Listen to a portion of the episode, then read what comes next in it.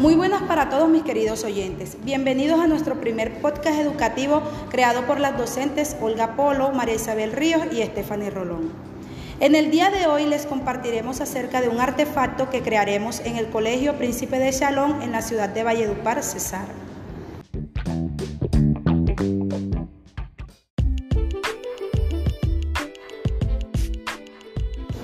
Nuestro artefacto lo llamamos armario literario, que tiene como objetivos, primero, estimular la expresión oral a través de actividades teatrales o artísticas que permitan la construcción de un conocimiento significativo que luego van a exponer.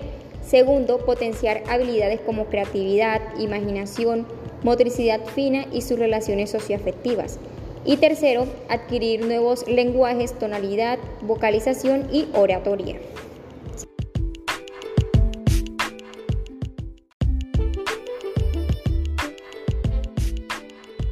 Y por medio de esto queremos mitigar la problemática observada, donde algunos estudiantes presentan falencias en el reconocimiento de las consonantes y sus sonidos.